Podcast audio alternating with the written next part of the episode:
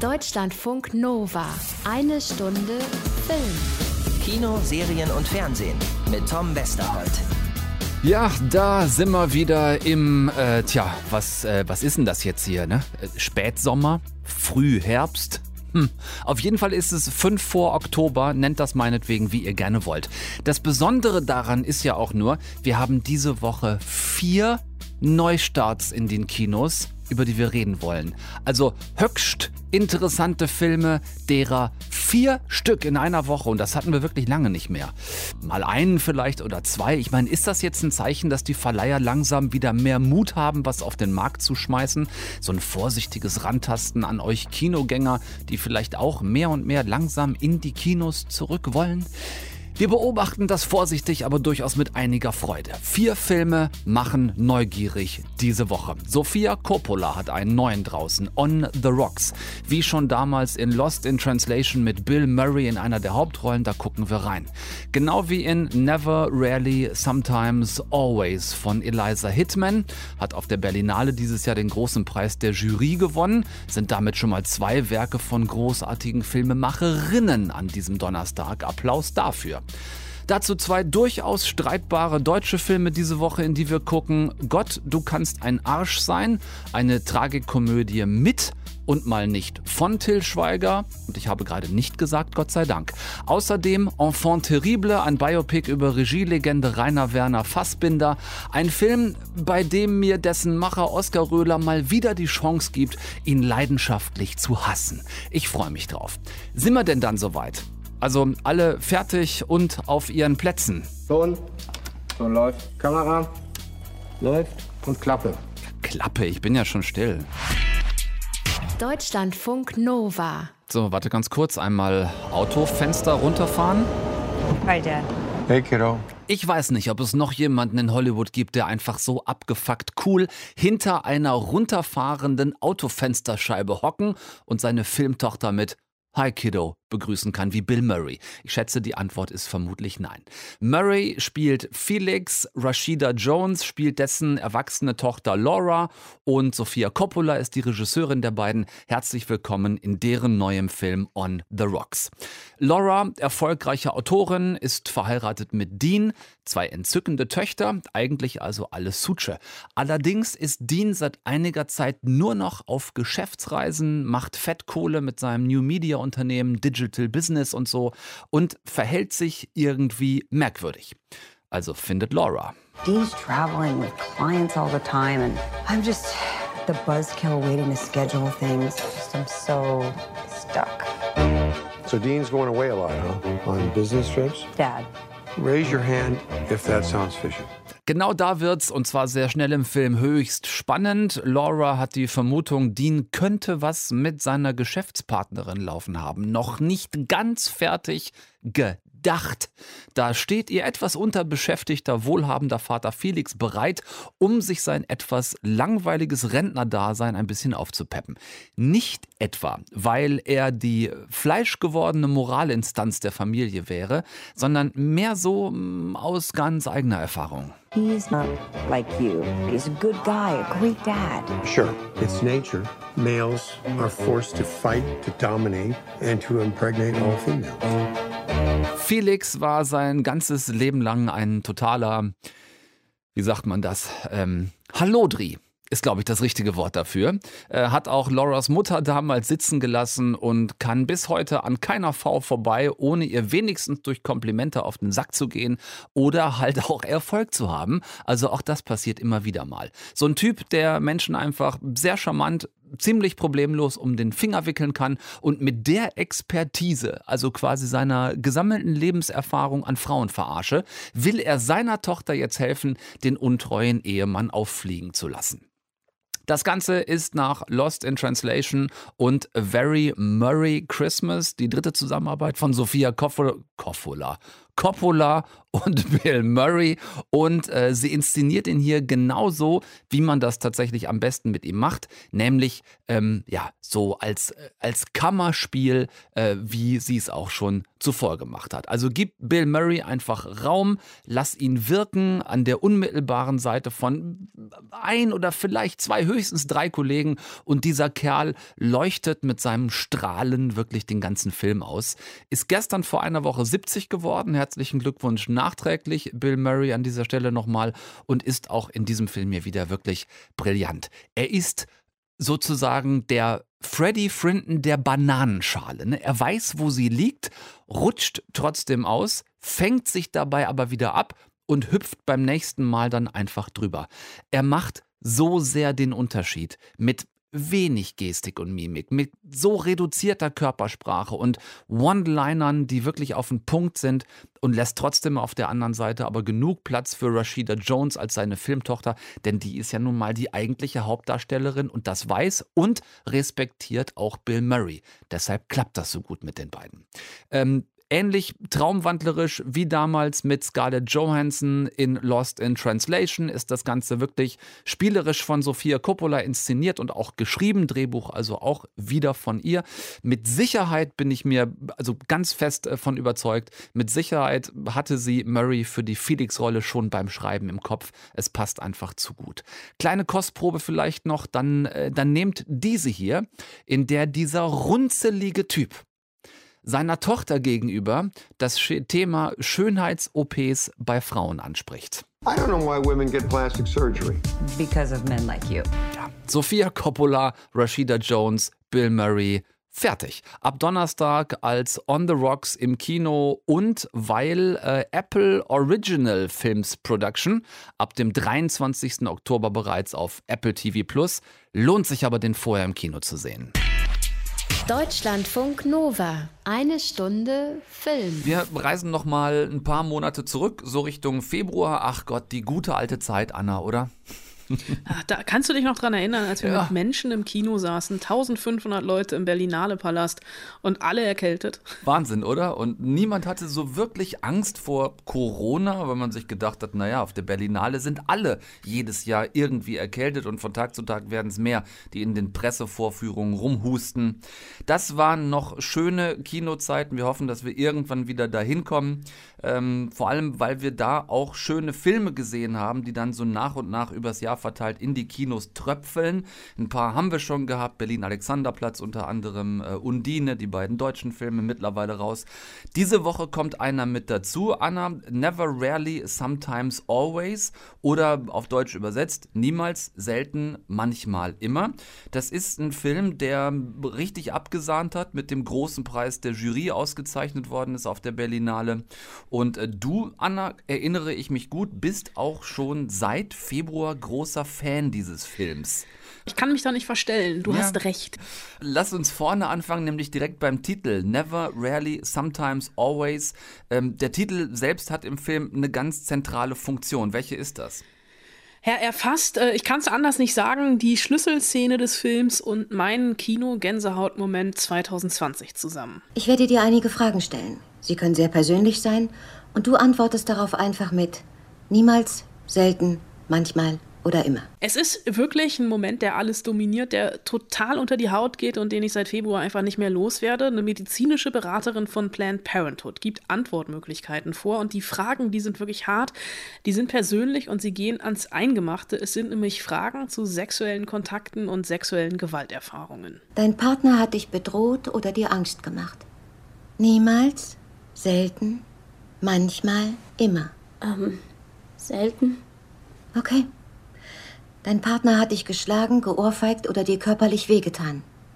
Niemals, selten, manchmal, immer. Herr Didi hier so ein bisschen zögerlich antwortet, das ist die 17-jährige Autumn, gespielt von einer absoluten Neuentdeckung, nämlich Sidney Flanagan, und die versucht, diese Fragen wahrheitsgemäß zu beantworten. Sie hat bisher mit sechs Jungs geschlafen und nicht mit allen freiwillig und die sexuelle Gewalt, die ihr dabei angetan wurde, nimmt sie so ein bisschen mit einem Schulterzucken hin. Wer ist Autumn und vor allem, warum ist sie jetzt bei Planned Parenthood? Der Autumn ist eigentlich ein ganz normaler Teenager, aufgewachsen im Arbeitermilieu in Pennsylvania und die fährt äh, nach New York mit ihrer Cousine, äh, um eben zu Planned Parenthood zu gehen und dort eine Abtreibung vorzunehmen. Sie ist nämlich ungewollt schwanger mhm. und allein der Weg dahin, also diese Reise im Greyhound-Bus ist so ein bisschen so eine Reise durchs Trump-Amerika und äh, mit der Nominierung der Supreme Court-Richterin Amy Coney Barrett bekommt der Film auch mal eine ganz neue Brisanz, denn die knallharte Abtreibungsgegnerin, ähm, die sollte sich diesen Film unbedingt angucken, weil hier klar wird, was für einen Leidensweg Frauen auf sich nehmen müssen, die abtreiben wollen. Die beiden Mädchen haben nämlich nur einen Rollkoffer dabei, der unterwegs auch noch seine Räder verliert und die sind als Landeier in New York natürlich total aufgeschmissen. Die Regisseurin ist Eliza Hitman. Ihr erster Film war Beach Rats, der war vor zwei Jahren bei uns im Kino. Ähm, wie nähert sich Hitman dieser Geschichte von Autumn an? Also sie macht was total Cleveres, denn sie spart mehr oder weniger eine Hintergrundgeschichte aus, weil so viel erfahren wir gar nicht über Autumn und Skylar, nur dass sie ihr ganzes Leben schon von Männern immer wieder angeguckt, angemacht und angegrapscht worden sind. Und das sehen wir in so Momentaufnahmen. Und das Drehbuch ist total direkt und sehr, sehr effektiv, hat dabei aber eine ganz große Zärtlichkeit für die weiblichen Figuren, die sie so ein bisschen auch auf Abstand hält.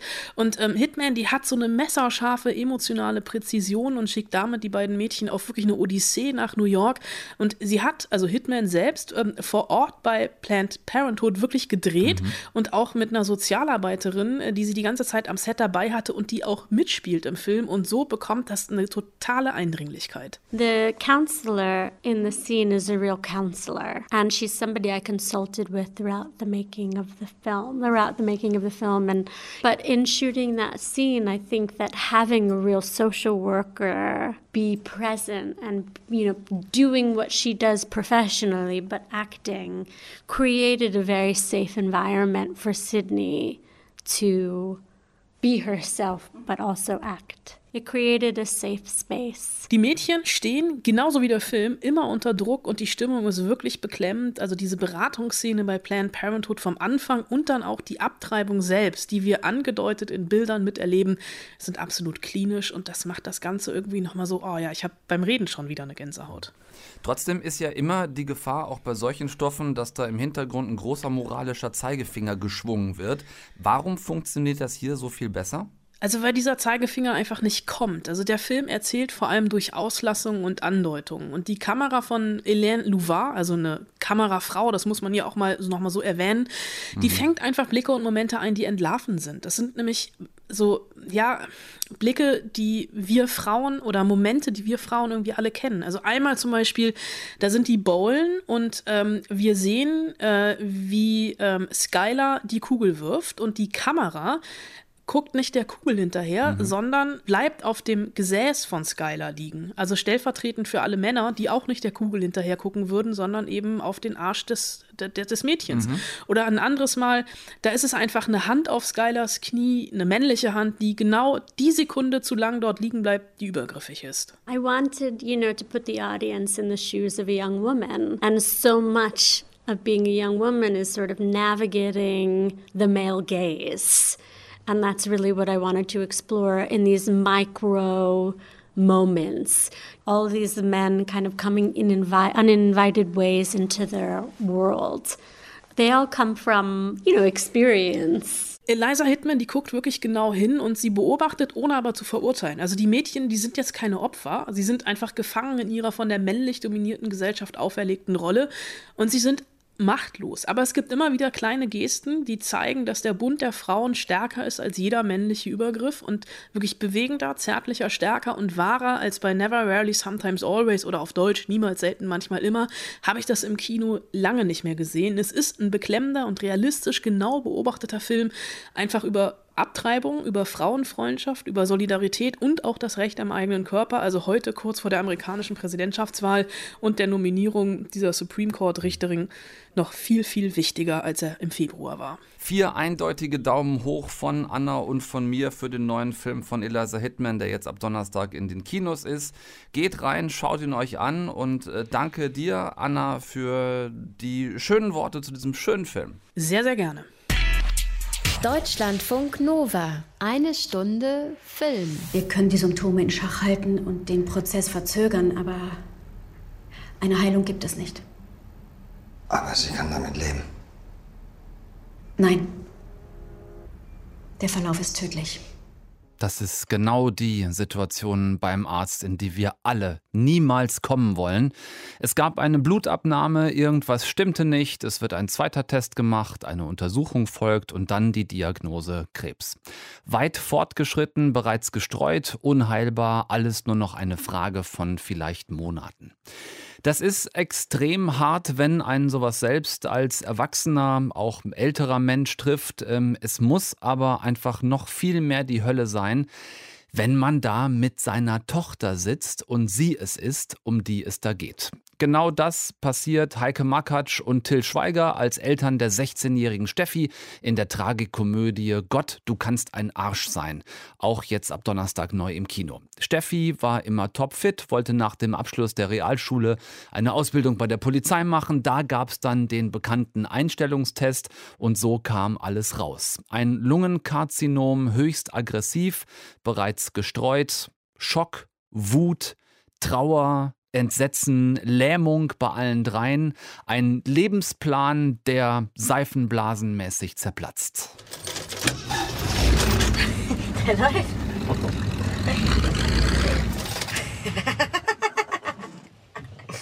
Ich werde ihn für dich general überholen und lackieren lassen. Und dann machst du die Chemo und dann den Führerschein. Okay? Naja, wenn das nicht schaffe, dann kann ihn ja Lola haben. Die kann ja. Nein, du machst die Chemo und dann den Führerschein. Und dann fahren wir mit dem Pickup zusammen nach Paris. Außerdem steht Steffis Schulabschlussfahrt nach Paris unmittelbar bevor. Sie will trotzdem mitfahren. Ihre Eltern wollen aber, dass sie sofort mit der eventuell wenigstens lebensverlängernden Chemotherapie anfängt. Steffi haut ab, heimlich mit Steve, einem jungen Zirkusartisten, den sie kennengelernt hat, will mit ihm ihrer Klasse nach Paris hinterher Roadtrippen. Und an der Stelle wird es dann im Film durchaus ein bisschen cheesy. Ja, und jetzt? Das Meer? Willst du nicht das Meer sehen? Ich will nach Paris. Was interessiert mich das fucking Meer? Alle Krebskranken wollen ans Meer. Viel Klischee-Jonglage kommt da jetzt an den Start. So ein bisschen das Schicksal ist ein mieser Verräter, trifft auf Bucketlist-Filme wie Das Beste kommt zum Schluss. Und das alles im Auftrag der UFA und RTL. Ja, ist so. Klischeesituationen, Klischeesets, Klischee-Dialoge. Es wird Gott sei Dank nie wirklich so richtig schlimm und schlecht, aber es wird auch nie so wirklich richtig gut. Äh, Das hier fand ich witzig, also es ist ja immer noch eine Tragikomödie, vor dem Hintergrund verzeiht mir das witzig. Die zwei mogeln sich halt auf ihrer Roadtrip-Flucht in so ein Luxushotel. Und Steffis Eltern immer so hobbydetektivmäßig den beiden äh, so ein bisschen mit Abstand irgendwie auf der Spur. Ist auch so ein bisschen awkward. Und Steve hat sich auf der Flucht Glassplitter in den Po gerissen. Fragt mich nicht wobei. Also versucht Steffi in diesem Fünf-Sterne-Hotelzimmer, ihm die Splitter irgendwie wieder aus dem Arsch zu fummeln, während Mama reinkommt. Und das Ganze hört sich dann so an. Mama? Wie? Steffi? Hi, ich bin Steve. Was? Ich hole ihm Glassplitter aus dem Hintern. Könntest du. Äh, ja, ja, gleich. Ah. Ha. Habe ich doch gesagt, da war noch irgendwo ein Splitter. So, das war jetzt eigentlich gar nicht so brüllend komisch, äh, merke ich selber. Aber, aber, aber, habt ihr das hier gehört? Ich meine die Geräusche, die Steffi und Steve beim Splitter rausziehen machen. Hört's euch noch mal genau an. So, das hat mich total an was erinnert. Kommt ihr drauf? Na? An Louis de Funès. Nein, genau im selben Rhythmus gesprochen. So, jetzt hier 50 Jahre später in Gott, du kannst ein Arsch sein. Das alte Nein, doch, oh, von Louis de Funès nochmal aufgewärmt und in diesen Film reingebastelt. So, ähm, ja, so Sachen passieren leider in meinem Gehirn, während ich Filme gucke. Es entschuldigt sich an dieser Stelle auch dafür. Also mein Gehirn bei euch. So, äh, kurz zurück zum Film. Äh, Bucket List Road Trip meets The Fault in Our Stars, hatte ich gesagt. Äh, ich finde nicht, äh, dass sich über Steffis Krebserkrankung hier lustig gemacht würde. War mir nochmal wichtig zu erwähnen, von wegen Tragikomödie. Es kann ja gerne mal kippen in so eine alberne Art. Das passiert hier nicht.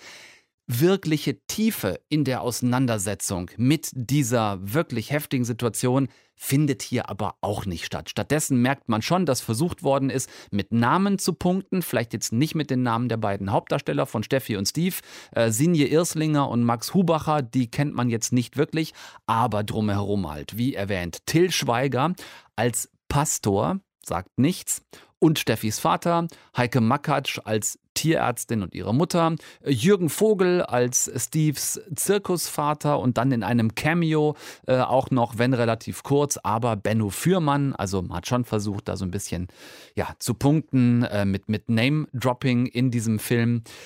Müsst ihr dafür ab Donnerstag ins Kino? Nein, das müsst ihr nicht. Der geht durchaus zu Hause, wenn er dann mal gestreamt wird.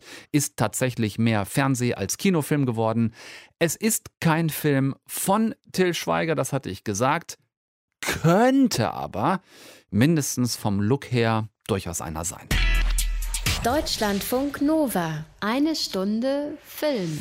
So, alles auf Anfang. Also auf Anfang der Sendung. Könnt ihr euch noch erinnern? Ton. Ton läuft. Kamera. Läuft. Und Klappe. Kälter als der Tod, 72 die erste. So könnte sich das angehört haben, als der später große, aber damals noch ganz kleine Regisseur Rainer Werner Fassbinder 1969 seinen ersten Spielfilm gedreht hat. Titel habt ihr eben gehört, Kälter als der Tod. Ein Maniac, dieser Typ, das ist bekannt. Mindestens aber auch so depressiv wie manisch immer zwischen seinen unfassbaren über 40 Filmen, die er gedreht hat. Warum ist das unfassbar? Weil Fassbinder diese über 40 Filme in gerade mal zwölf Jahren gedreht hat. 1982 ist er ja an den Folgen von maximal massivem Alkohol, Tabletten und Kokainmissbrauch gestorben. Da war er gerade mal 37 Jahre alt. 2015 gab es mal den Dokumentarfilm Fassbinder Fassbinder über ihn von Anne-Kathrin Händel. Vielleicht erinnert ihr euch sogar daran. Sie war damals unser Gast hier in Eine Stunde Film. Und äh, ja, ein weiteres filmisches Denkmal hat ihm jetzt Oskar Röhler auf die Leinwand geschissen hätte ich beinahe gesagt. Filmemacher Oskar Röhler, der mich äh, seit Jahren schon kirre macht mit seinen Filmen, die nämlich mal richtig, richtig gut sind, wie zum Beispiel Der alte Affe Angst, Elementarteilchen selbstverständlich oder Tod den Hippies, es lebe der Punk und die aber auch mal der wirklich hinterletzte Scheißdreck sind, wie äh, Jud Süß, Film ohne Gewissen, äh, Herrliche Zeiten von 2018, wer sich mit Grausen erinnern möchte, oder eben jetzt Enfant terrible über Rainer Werner Fassbinder. Was genau regt mich an diesem Röhler-Film so wahnsinnig auf? Fast alles. Ähm, aber vielleicht allem voran die Tatsache, wie Röhler hier wirklich kein schwulen Klischee auslässt, um Fassbinder selbst und viele von dessen ehemaligen Weggefährten immer wieder mal aufs wirklich Böseste zu karikieren. Was soll das? Fassbinder war bisexuell, das ist bekannt. Er hatte auch viele kurze homosexuelle Kontakte in seinem Leben, aber mit Sicherheit waren er und all die anderen Männer keine so kompletten Abziehbilder wie aus Ralf König Comics, so wie äh, Röhler sie darstellt auf die, äh, auf die Darstellung des afrodeutschen Schauspielers Günther Kaufmann, der viel mit Fassbinder gedreht hat, gehe ich an dieser Stelle gar nicht näher ein. So unter aller Würde ist die geworden. Ganz homophob, wieder und wieder. Und das ist wirklich richtig schlimm, sich anzugucken. Die erste Klappe zum ersten Film im Film habt ihr eben als Ausschnitt gehört. Hier kommt der nächste Ausschnitt aus einem Filmdreh nur kurze Zeit später, 1970. Fassbinder am Set. Warum schaut denn der Depp in die Kamera? Was machst du, Mann? Wir drehen hier einen Film. Habt ihr denn immer noch nicht kapiert, was das heißt? Ja, das ist ähm, maximal Satire oder Groteske vielleicht. Und wenn, dann auch wirklich schlechte. Ähm, Zeit, vielleicht einen ersten Namen außerdem von Oskar Röhler ins Spiel zu bringen, Oliver Masucci. Der hat zuletzt auch in herrliche Zeiten mit Röhler gedreht und spielt hier jetzt Fassbinder. Ähm, Masucci zeigt auch immer wieder mal, dass er ein hervorragender Schauspieler ist und Rainer Werner Fassbinder zu spielen, ist mit Sicherheit keine leichte Aufgabe. Aber das hier gerade eben, ich meine ernsthaft, und so Szenen gibt es immer wieder. Fassbinder wie aus einem Satire-Comic über ihn selbst rausgepurzelt und in diesen Film gefallen. In der Idee von Oskar Röhler war der Mann, der den silbernen und goldenen Bär der Berlinale und auch sonst Preise in Cannes und Venedig gewonnen hat. Also zumindest dem Anschein nach war der für Röhler nicht viel mehr als ein versoffenes, zugekokstes, aggressives, sadistisches cholerisches, schwules Arschloch. Sorry, wenn ich hier so deutlich werde, aber für mich ist das nichts weiter als der Versuch von Röhler, selbst einen auf Enfant terrible zu machen und sich selbst mit diesem Film zu seiner ganz eigenen Fassbinder-Version zu küren. Ähm, so wie dieser Fassbinder in seinem Film so wäre Röhler selbst gerne Fragezeichen. Es wirkt zumindest so. Nur setzt er dabei in seinem Film hier ausschließlich auf Provokation, auf mitten in die Fresse und auf Kontroverse um jeden Preis. Und das hat Fassbinder eben in seinen Filmen nicht getan. So. Alles scheiße an diesem Film? Nein, eben nicht. Und äh, da bin ich gerne bereit zu differenzieren. Was Röhler nämlich tatsächlich großartig in Szene setzt, sind seine Filmsets, mit denen er das Werk von Fassbinder abbildet. Dessen Filme waren eben oft Low- oder teilweise sogar No-Budget-Produktionen, abgesehen von seinen späteren Werken mal. Und das spiegelt Röhler perfekt. Wirklich spärliche, kleine, minimalistische Sets, teilweise ganz erkennbar und auch gewollt erkennbar aus Pappmaché, mit viel Fantasie bemalt und wirklich immer in perfektem Licht ausgeleuchtet. Dazu auch so ein ganz klarer, effektfreier, fast schon äh, steriler Ton bei den Drehs. Das ist großartig. Das sieht mega aus. Für die gesamte Optik des Films gibt es volle Punktzahl. Leider reißt das ähm, ja zum einen die zur Schau gestellte Homophobie nicht raus und auch nicht, wie wirklich fast alle Figuren, also jetzt nicht nur Fassbinder selbst, sondern auch sein, sein äh, enges Umfeld. Fassbinder hat ja über die Jahre seines Schaffens viel mit äh, wiederkehrenden Schauspielern gearbeitet. Also alle werden hier quasi wie mit dem Ketzerhut auf dem Kopf, äh, wie die armen Säue durchs Dorf getrieben. Ähm, alle, alle werden durchkarikiert. Manche Künstler, so ganz enge Vertraute von Fassbinder, wie zum Beispiel Hanna Schigula, die ganz viel mit ihm gearbeitet hat, haben dann auch Alias-Namen im Film bekommen und ich ich verstehe, nachdem ich diesen Film gesehen habe, jetzt sehr gut, warum. So. Rein oder nicht rein ab Donnerstag. Es ist wirklich äh, sau schwierig. Ähm, bei mir bleibt es eine Hassliebe zu Oskar Röhler. Er kann so genial und er kann aber auch so volles Fund ins Klo greifen. Und in diesem Film macht er jetzt mal beides in einem. Optik, Kulisse, Ausstattung, Kameralicht, genial, großartig. Storytelling, Figurenklischees, Dialoge, Klo und zwar die tiefe Variante, die ohne Spülung. Entscheidet selbst, äh, uneingeschränkt reinschicken kann ich euch da nicht. Deutschlandfunk Nova, eine Stunde Film. So, die herrlichen Damen und die dämlichen Herren. Ist interessant, ne? Dieses Gender-Ding, oder? In der einen Reihenfolge deutliches Kompliment und in der anderen Reihenfolge plötzlich klare Beleidigung. Da ist noch viel zu tun, liebe Sprache der Dichter und Denker. Ich wollte eigentlich abhauen jetzt. Ähm, reicht mir so ein bisschen für heute mit euch. Ich ertrage einfach so viele gute Menschen um mich auf einen Haufen immer nur ganz schlecht. Ich gehe aber nicht äh, ohne kurzen Ausblick auf nächste Woche und äh, ein absolutes Fernseh-Highlight des Jahres, vielleicht sogar das Highlight des Jahres. Wir sprechen nächste Woche über die dritte Staffel Babylon Berlin die dann nächste Woche Sonntag endlich im ersten, also in der ARD, anläuft zum im Free TV gucken. Ich habe mich mit den drei Regisseuren und einigen Darstellern getroffen, wie auch Hauptdarsteller Volker Bruch, der natürlich wieder als Kommissar Gerion Rath am Start ist. Hier mal so ein kleiner Ausblick für euch zur Frage nach einem Lieblingsdrehtag der dritten Staffel, um euch so ein bisschen anzufixen. Ja, zum Beispiel vielleicht gleich der Drehtag äh, an der Börse. Ne? Also das äh, war in Berlin Mitte ähm, und da kommt man halt an morgens um halb sechs ähm, und dann geht's los mit Maske und Kostüm. Da ist noch alles relativ ruhig und man ist noch so bei sich und äh, führt vielleicht ein paar Gespräche mit den mit den Kollegen oder mit äh, mit äh, dem Regisseur. Ähm, Und da hat es zum Beispiel dann auf einmal angefangen zu regnen. Ähm, das heißt, es wurde, wurden auf einmal irgendwie hunderte von Regenschirmen nochmal neu dazu organisiert, damit die ganzen Komparsen ausgestattet sind. Und es gab dann sozusagen so eine Kamerafahrt von ganz oben, wo das dann irre aussah, weil man diese ganzen Schirme sieht. Ähm, und dann, äh, genau, gibt es eine erste Probe, noch, noch ohne Statisten, ähm, wo man sozusagen die Wege, Wege begeht ähm, und bespricht, was in diesen Wegen passieren soll.